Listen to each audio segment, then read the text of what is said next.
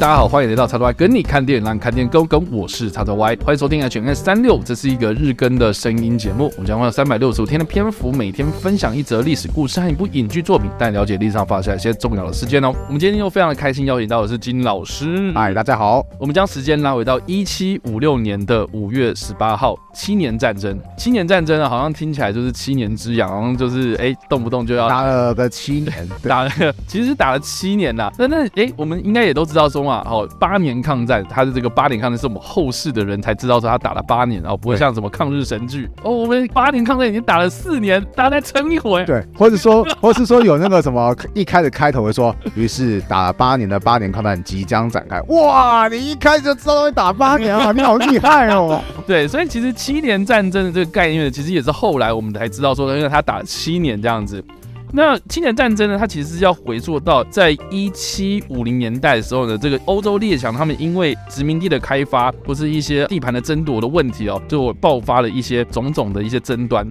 那我觉得也蛮有趣，就是说呢，这其实是影响到后来很多的国家的发展，也是后来的这个美国为什么会有独立，然后甚至是诶引发了这个欧洲后来这种启蒙运动等等的哦，这其实都关系到这个世界的一个整个很大的格局。所以这一场战争呢，也被后来很多人认为，这其实应该算是第一场世界大战。对，其中一个最有名的代表人物就是丘吉尔，他就认为说，哎，其实七年战争甚至可以被称为第零次世界大战，因为他觉得说，以照范围跟影响力，它跟世界大战也没什么太大的差别啊。对，没错，所以我必须说啊，这个七年战争它并不是一个什么啊，我们谁跟谁宣战，然后就开始打哦，它其实是一个非常模糊整个世界的局势所提出来的一个概念哦，就是这七年之间呢，世界各国其实都被拉上了某些战场这样子。那七年战争呢，我们一般是指说在一七五四年到一七六三年这段期间的全球性的冲突。那冲突的原因呢，是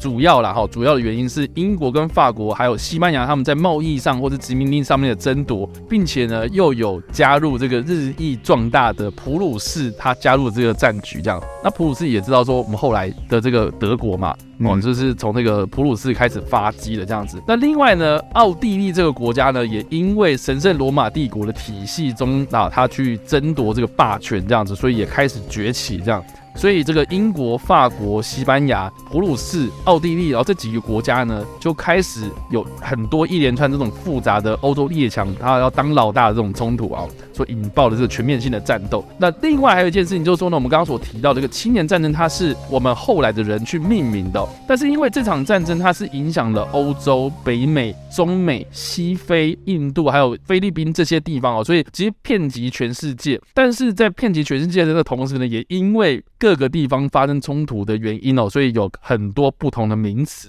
比如说呢，发生在美国呢，哦，当时这个美国还没有独立，他们就是所谓的殖民十三州嘛，哦，就是由英国他们所主导的这个殖民地。但是呢，法国呢，他们又想要在北美这个地方呢争夺地盘，哦，想要分一杯羹呐。所以呢，法国呢，他们就跟当地的这个印第安人呐，啊，我们现在讲印第安人是有点歧视，但是反正就是美国的原住民，他们就是有一些地盘上的纠纷，所以就爆发了一些冲突。那但是这些原住民他们背后是谁在支持他们呢？就是英国啦，或是这个殖民十三州，他们去协助这些美国的原住民哦。所以我们之后可能有看到一些有关于独立战争的电影哦。这些军人他们手上为什么会拿了一些很经典的印第安人的战服哦？都是说他就是印第安人当时送我的哦。其实他想要影射的就是当时的这个青年战争当中的这个法国印第安战争。嗯，那另外呢，在加拿大的我们也知道说，其实现在加拿大魁北克这个地方是在讲法语哦，所以这个加拿大的法语地区呢，他们称作这个北美发生的这个战争呢，应该叫做是征服战争。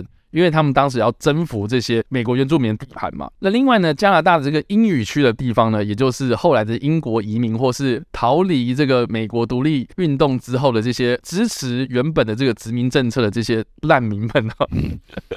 对，就是移民们啊哈，他们对于这个这场战争呢，也是称作是七年战争这样。所以，我们大概都是依照这个北美的这个英语区地区，他们称之这个这个战争的这个名称，研究到现在。那另外，我们刚刚有提到，在欧洲部分呢，在普鲁士跟瑞典呢，他们有爆发所谓的波美拉尼亚战争，然后还有普鲁士跟奥地利之间呢，他们有爆发了第三次的西里西亚战争。然后印度方面呢，他们有爆发了第三次的卡纳提克战争，那还有英国跟法国之间的冲突嘛。那因为对照到跟这个过去的百年战争很类似，所以七年战争也被称作是第二次百年战争。哇，因为就是哎，我们第二次打，但是哎，好像有点像百年，虽然没有打百年呐。哈，七年战争这个名词呢，就沿用至今，广为流传这样子。那为什么我们刚刚会特别提到这个一七五六年的五月十八号呢？我们也都知道说，哎，我们刚刚所提到这个七年这个概念其实是很模糊啦，它并没有什么时间点的。那为什么会提到这个时间点？其实是因为英法两国呢，他们正式的对对方宣战开始起算这样子，所以我们一般称之的七年战争的开端，就是指这个时间点，历史学上面的一个比较给它的一个定义这样子。嗯，对。那这个时候呢，其实不是战争才刚开打哦。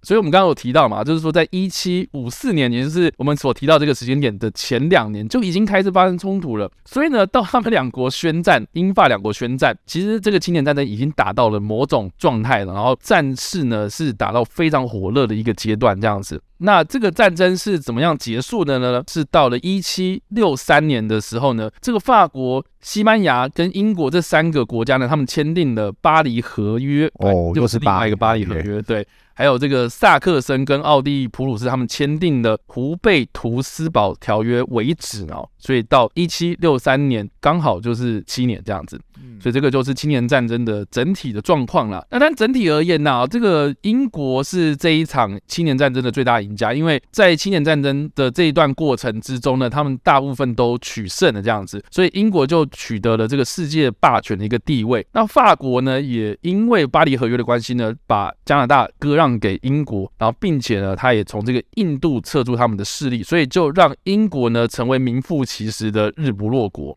因为印度跟这个加拿大嘛，他们刚好就是在这个。分界上面啊，所以哎，这个太阳是落下了，所以另外一边啊就有太阳升起一个状态，所以是日不落国。那另外一个值得注意就是说呢，英国当时我刚刚有提到，就是说他们花了很大力气在跟美国原住民一起合作，然后来对抗法国嘛，所以这些战争的开销啊都转嫁到这个北美的殖民地身上，所以让这些居民非常的不满，所以才导致了后来的美国独立战争的爆发。那另外呢，其实世界的局势在七年战争之前呢，法国是占比较主导地位，所以在巴黎和会之后呢，他们就重创，那也让这个法国的君主制度呢，在历史上呢，成为是一个非常失败的一个状态，然后国际声望也非常的糟糕，所以才导致这个法国后来哎也看到了，哎，你看美国也独立了，那我们自己也来搞一个独立，所以才有点间接的影响到这个法国帝制的这个动摇，然后演变成这个法国大革命。然后另外呢，在欧洲的东方哦，有一个国家叫做俄罗斯，那他在七年战争之中呢，他们巩固了自己在东欧的这个地位哦，所以呢，才导致了后来这个沙皇的权力的集中跟崛起这样子。那当时这个沙皇呢也蛮有趣，就是说呢，因为在在这个战争的后期，他是有倒戈的啊，他是原本那个立场是有倒戈的这样子，倒到去支持奥地利跟法国。啊，但是也是。迎来的就是后来这个普鲁士的友好关系，所以才让日后的这个凯撒琳大帝能够名正言顺的去罢免掉他那个不守忠诚的前夫啊，哈，所以才让这个凯撒琳大帝呢获得了这个非常大的权力。这也是俄罗斯他们一个非常著名的这个开明专制的一个开端，这样就是凯撒琳大帝他崛起这样。那至于这个普鲁士原本是一个小小的一个邦国，然后结果在这个七年战争之后呢，获得了很大的权力。毕竟他们在当时呢。就有打赢了很多这个四面楚歌的一个战况这样子，所以当时这个非常著名的腓特烈大帝呢，他就带领了当时这个被视为是小国的普鲁士去力抗法国、俄罗斯、奥利等等的这些强权呢，所以才让他们成为在后来的军事强国。那腓特烈大帝呢，也被后来被视为是这个军事历史上的一个传奇性的人物，因为他就是一打三嘛，非常的强大这样子，而且他单挑的国家当时都是。大国等级，法国、俄罗斯，现在大家都不难想象。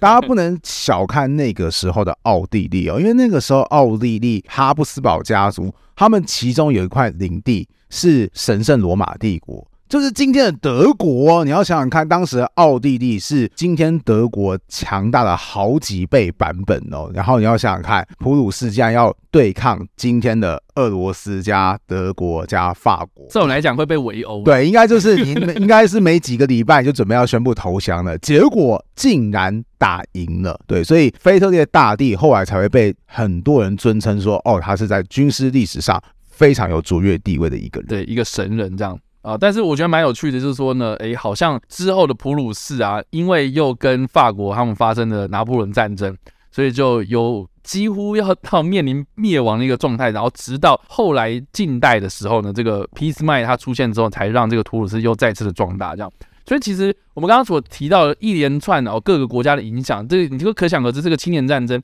虽然它是一个比较模糊的一个历史的概念哦，可是。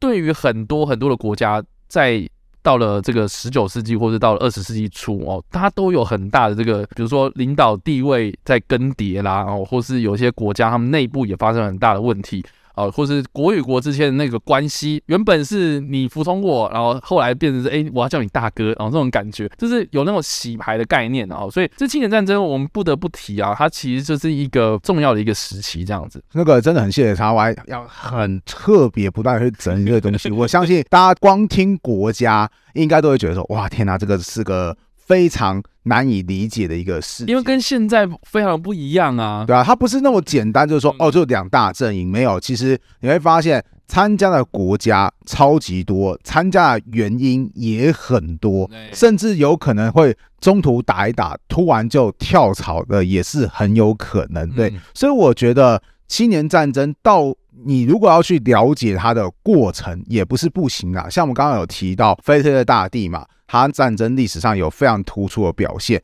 不过我觉得青年战争它真正的影响，真的就是它后续的骨牌效应。像刚刚叉叉 Y 有特别去提到嘛，主要英法算是这场战争当中的最死敌的对手嘛。后来英国获得胜利，可是因为这场七年战争规模实在太大了，所以即便是英国获得胜利，他后来还是吃不消，所以他才会要求说：“哎，那个北美十三州的人民，哎，我们那个七年战争是为你打的哦，那你是不是应该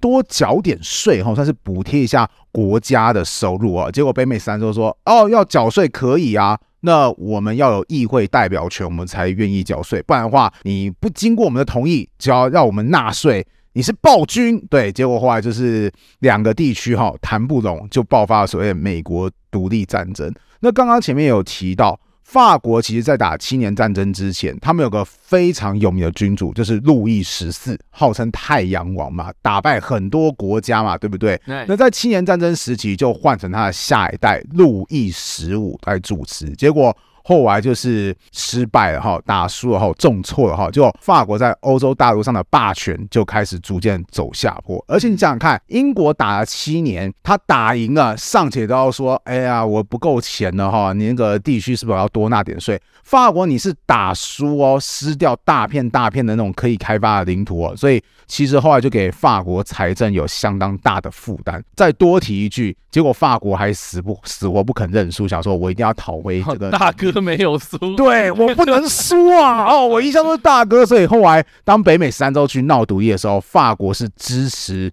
最猛的一个澳元。但是你就想想看，你都已经打输，你都没钱了啊，你还要再去涉入下一场战争，所以就导致后来法国的财政状况更严重，这就是后来催生到后来的法国大革命。是的，这个我们在后来的法国大革命应该可以再聊。对对对对对，因为其实就是间接的去影响到法国，你你已经没钱了，你还要去赞助人家打这场战争，那又不是你们。是啊，对，所以那个这个青年战争真的为什么后来像刚刚前面提到的丘吉尔他会说啊，这个非常重要，因为它的连锁效应，它竟然会让一些新的国家诞生，或是让旧有的国家进入到新的秩序，像法国嘛，它就从原本一个。王权高度集中的国家，突然就变成一个要转向现代化的民主国家，所以就可以知道为什么七年战争它在欧洲历史上有非常非常重要的地位。嗯，顺带一提，甚至后来希特勒他也很看重这场战争，因为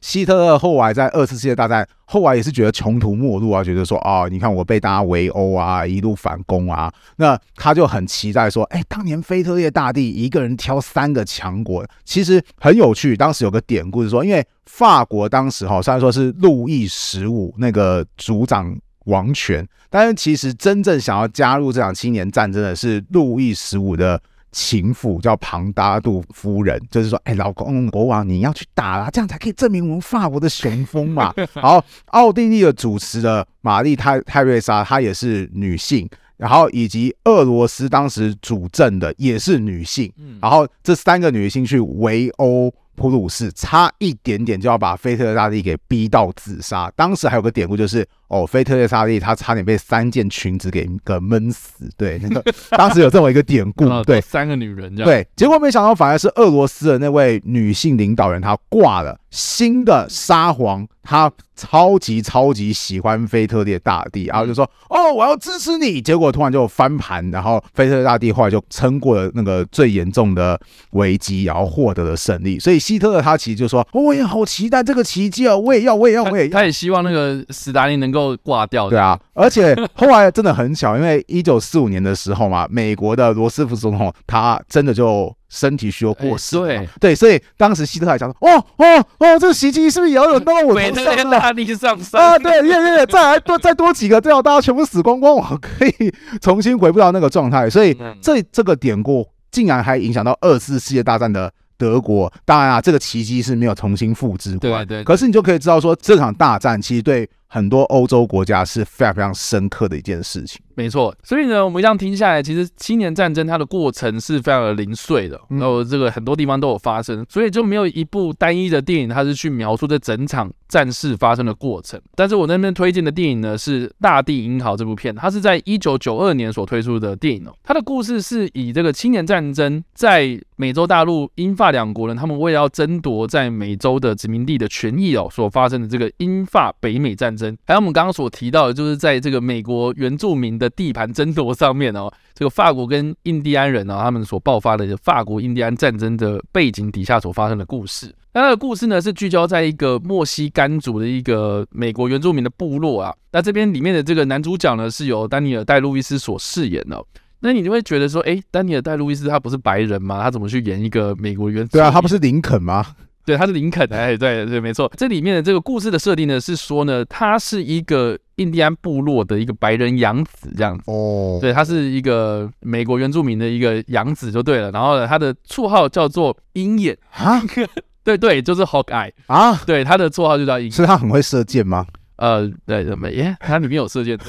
反正就是好，反正他就是一个绰号叫鹰眼的一个白人养子，就对了，印第安人的白人养子。然后他在这场战争之中呢，因为他们的部落呢面临到这两大强权的威胁哦，所以他们的这个部落的地盘呐、啊，或是人命呐、啊，等等，就是他这个养子呢就不得不去为他的族人哦。呃，去捍卫他的家园这样子，所以他中间的那个过程啊，如果你单看《大地英豪》这部片的话，你会觉得很莫名其妙。哎，这个美国原住民不是照理来讲跟美国是比较多冲突吗？怎么会跟英国跟法国？其实其实这个电影的故事的时间点是坐落在美国还没有诞生之前哦。嗯，所以当然美国就不会有跟这些人有来往，所以他当时打交道的时候呢，就是会去跟英国谈判啊，啊，会去面临到这个法国人他们直接这个大军压境啊等等的哦。这部片里面就是会去描写到，就是英国呢他们。他们当时是如何跟印第安人结盟，然后法军呢，他们是如何运用战术去打这场战争，然后甚至是会去买通一些可能对这个男主角他们这个印第安部落